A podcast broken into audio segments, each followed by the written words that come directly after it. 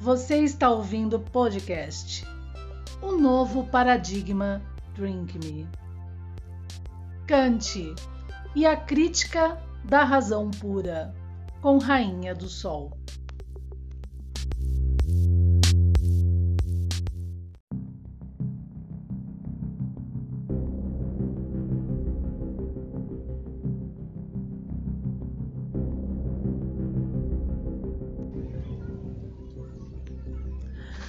Bom, vamos lá. Comecei a ler, olha que coisa incrível, a Crítica da Razão Pura de Kant.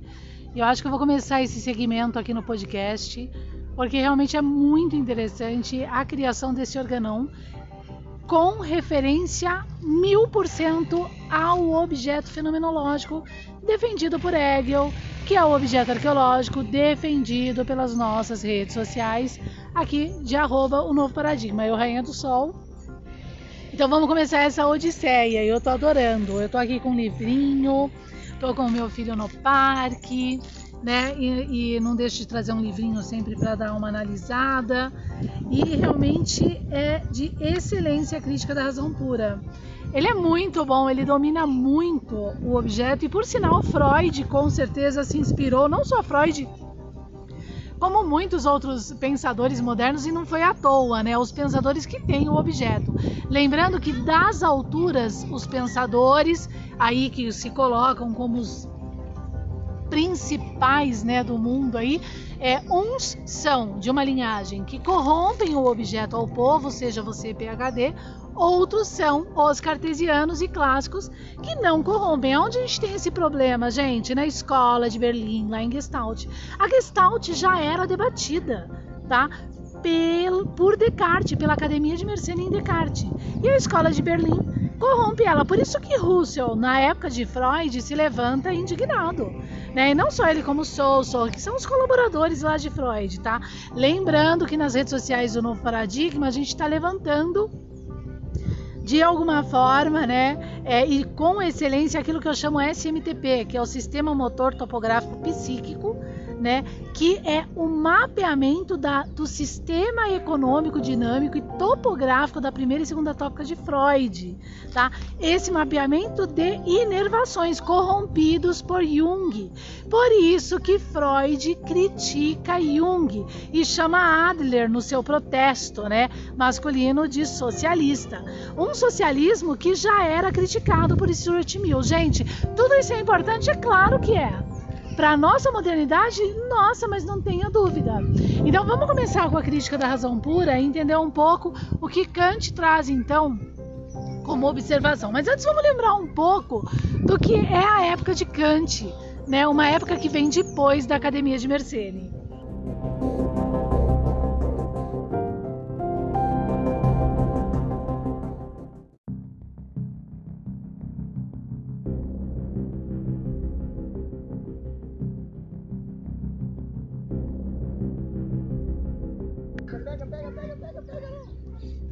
Aqui, ó, já na página 32 da obra, ele fala assim: Assim Platão, abandonando o mundo sensível, que encerra a inteligência em, em limites tão estreitos, lançou-se nas asas das ideias pelo espaço, vazio do entendimento puro. Então aqui, gente, ele descreve, para quem é bom entendedor e tem o objeto, claramente a substancialidade não numerada desse objeto arqueológico tá? Então Platão, e como a gente sabe através de Giovanni Hilli, Platão, ele desmembra esse conceito através da sua academia na segunda navegação, quando ele então impede que os seus discípulos escrevam sobre os números essenciais, realmente quando, como eles estão predispostos, aonde eles estão predispostos e tudo mais, dentro agora de uma aliança de poder dos proibidores e privadores conforme Freud, tá? Mas o que eu quero trazer, além do problema da República Platônica, né, que nos rege ainda hoje, é que através aqui da, da diferença entre o juízo analítico e o sintético, ele começa então a expor o objeto. Kant é muito bom para explicar o objeto em si que é o objeto arqueológico, aquele que a gente apresenta nas nossas redes sociais no Paradigma, e na relação da dis, é, distinção agora entre o analítico do juízo, tá? Do juízo é do que, gente? Da Academia de Mersenne, de Descartes, e do sintético. Então, conforme Kant, é muito simples agora a gente diferenciar isso quando tem a cartesiana o que, que para ele realmente é o analítico e sintético? O analítico para ele é os valores 5, 5 da corda do objeto, ou seja, são as relações dos iguais, dos equivalentes. E o sintético, aquilo que é diferenciado, o valor 64 a haste vertical. Agora a gente vai começar a entender esses pormenores. Gente, aqui começa a metafísica, que eu amo do objeto. Porque veja bem, o 64 é a verticalidade do objeto. E da onde que vem o ser, né? Aonde que vem a essência pura? Da onde vem? Ela vem da catabase. A catabase que vem do ser, ela desce para o dever. Certo? Então, se ela desce, se ela tem uma, um conduíte de descer, quer dizer que lá no topo dela ela é unívoca. Ela tem que ser equivalente, ela tem que ser a corda horizontal 5,5, mas a corda horizontal 5,5 está praticamente na Terra, como ideia de horizonte, enquanto a vertical é o céu, certo? Que está na exponenciação do objeto no valor 64. Mas olha só, gente, veja bem. Enquanto o ponto lá em cima, que o que está lá em cima na cúpula do objeto, né, e que também está em volta do que está embaixo do objeto, ou seja, no todo objeto que o sustenta é a substancialidade que não é numérica, tá? Então nesse caso, é, o de, o, o, a verticalidade ela se torna movimento e exponenciação, ou seja, sintética né? E do próprio devir, que quando ela bate numa base equivalente, que é horizontal, né, da substancialidade da descrição do objeto, ela então, através desse é, movimento exponenciado, né, quando bate no valor 5 igual a 5, ou 5 menos 5, 0, ou 5 é, dividido por 5, é, valor 1, ou 5 mais 5 é valor, no caso é 10, ou 5 vezes 5 valor do quadrante do objeto, tá? Então, quando bate na substancialidade, na ideia de equivalente, né, que vai ser o analítico de Kant, então essa essa verticalidade, ela sustenta a ideia agora na cartesiana que ela vai criar com base no quinto axioma euclidiano um pulso da base 55 ou para cima ou para baixo, tá? E continuando a sua própria exponenciação de verticalidade, tá bom? Dando agora o tempo e espaço, vai seria esse o caminho agora da representação mais ampla, mais complexa do objeto. No final das contas é simples, mas é que é maravilhoso. Mas conforme Kant Do juízo analítico, o analítico então é, deve ser os iguais no objeto, enquanto o sintético os diferentes, tá? Então, através dele, a gente tem a extensão da duração e a extensão do devir na própria representação do objeto. A duração está no valor 5,5 nessa horizontalidade. E que é equivalente, ela se assemelha, ela não é, mas ela se assemelha ao espaço não numerado né? E principalmente quando o valor dela, dessa horizontalidade, dá o valor zero, né? Mas o zero ainda é número. Aí que tá, porque na verdade ele ainda é alguma coisa no sentido de ser o valor zero um elemento geométrico que tem uma circunferência e o seu limite, mas ao qual dentro dele ele possui a substancialidade não numerada. E pode então agora ser recebido por números, outros objetos para ser. Então, aí o que, que ele vai, é, através dessas explicações do juízo analítico e do juízo sintético, diferenciando, aonde que Kant vai chegar? Naquilo que é a questão agora espacial. A espacialidade pura, porque você pode tirar todas as coisas. Todas as coisas, todas, rateia tudo, tira tudo que tem no universo. Aí você vai falar que é o nada, mas o nada é um espaço. Você vai perceber que o nada é o espaço. Você não vai conseguir resumir a literalmente nada. Entende? E aí a gente tem o problema parmênico. Então essas são as críticas já a priori clássicas que todo homem na formação tem que entender. Tá? E que é do objeto e do resgate do objeto, porque uma vez entendendo, né, você começa a realmente ser criacional e desenvolver verdadeira ciência, tá? Aqui, por exemplo, dos juízos matemáticos são todos sintéticos, então o que, que ele começa a trazer? É incrível também essa parte aqui. Né? Na verdade, está na 36. É, ele traz então a ideia do valor 7 mais 5 igual a 12. São valores importantíssimos do objeto. 7 na geografia, do, na geometria do objeto é a circunferência, 5, como eu expliquei, é a horizontalidade, né? E ao mesmo tempo, também como o valor 7 tem uma ideia de curva ou de retorno, ou assim, é a metade do 1 que é 0,5, né? É, e também de curva, né? E o 7 é o corte também do corpo da curva. É, e, e, então são valores bem importantes né, do objeto. E o valor 12, que é a soma desse a circunferência mais a linha horizontal dá, são as 12 portas da área do quadrado. Tá? Mas o que, ele vai trazer nesse capítulo 5 sobre os juízos matemáticos são todos sintéticos? Ele vai trazer é, a ideia de que, uma vez entendendo que o sintético está no mundo do devir, e o analítico está no mundo do unívoco, tá? Que é na duração, que aí vai entrar as condições de Bergson, que é dentro do nosso pensamento. Eu já vou explicar isso. Então, a matemática em si, ela participa do devir. Ela não é pura, mas em que sentido?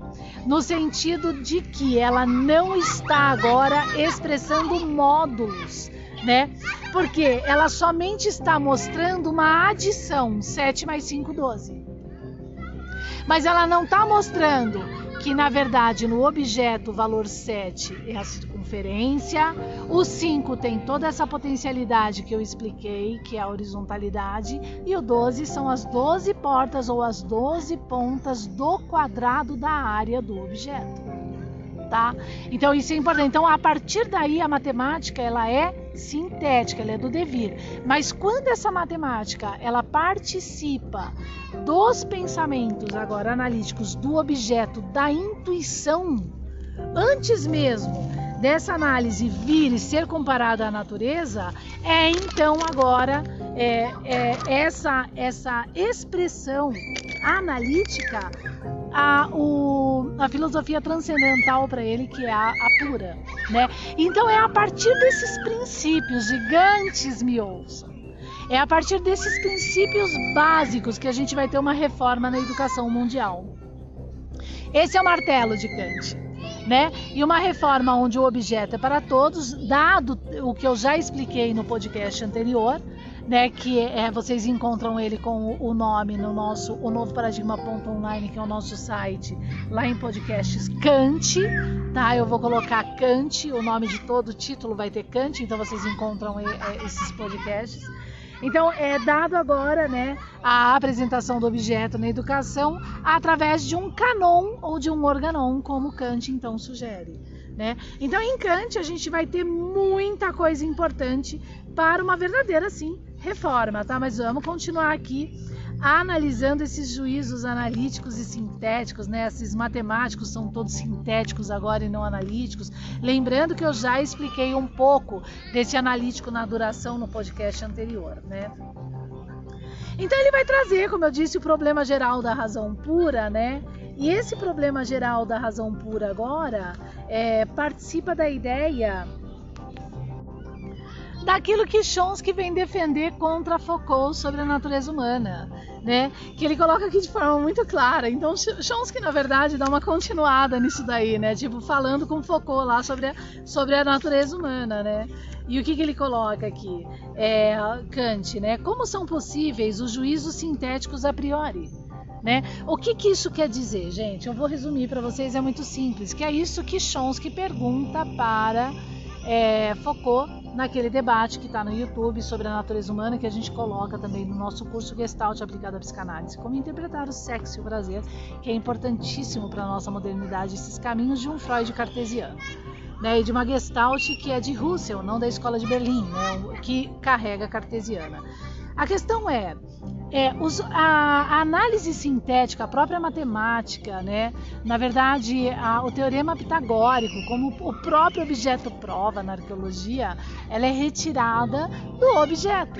Então, o, os pensamentos sintéticos a priori são retirados do objeto né? através dessa relação da razão pura com o objeto da analítica da intuição, mas ao qual Kant expõe claramente que você precisa estar também com o espírito né, aberto, limpo para isso.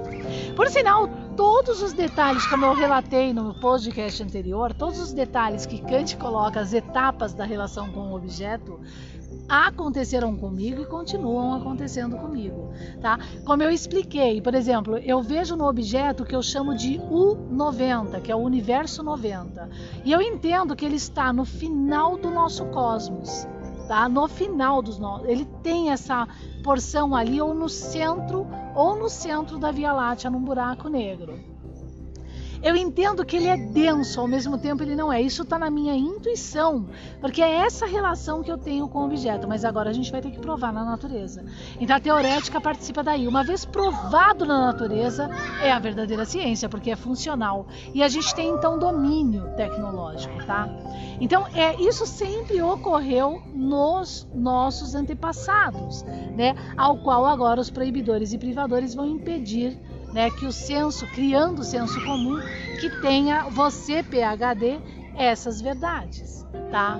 É, para manter uma ordem privada né, e proibidora da formação e do conhecimento, de forma ao PhD não conseguir entender os problemas, por exemplo, que Hegel, por exemplo, na fenomenologia, Hegel é ele quem traz os conceitos fenomenológicos, conceitos tais que já davam em Descartes, antes de Hegel, a capacidade de debater uma gestalt que era debatida antes mesmo, conforme Giovanni Hilli, né, que faleceu agora, se eu não me engano, em 2021, é, eram debatidos a gestalt antes mesmo desses originalíssimos Kafka, Waitermer, né, é, na, da escola de Berlim, tá bom?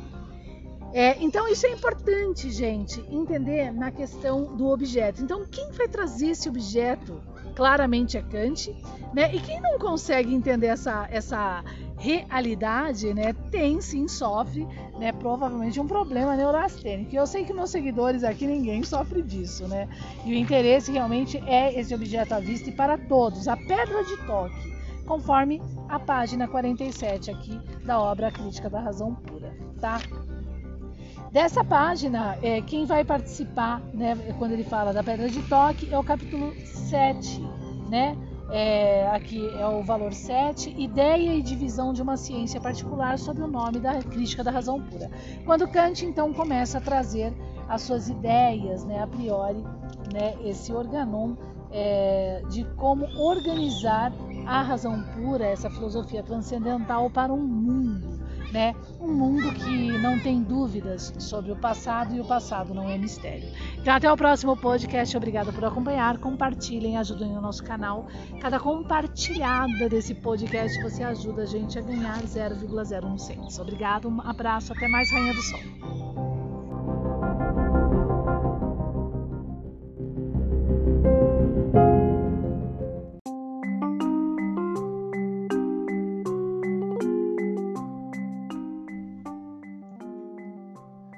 Nosso site oficial, o novo paradigma.online. Lá você encontra os links de todas as nossas redes sociais, acompanha o nosso canal TV e YouTube, nossos podcasts, tem a livraria Paradigma, a papelaria Paradigma, o nosso blog e muito mais. Acesse o novo paradigma.online e se cadastre.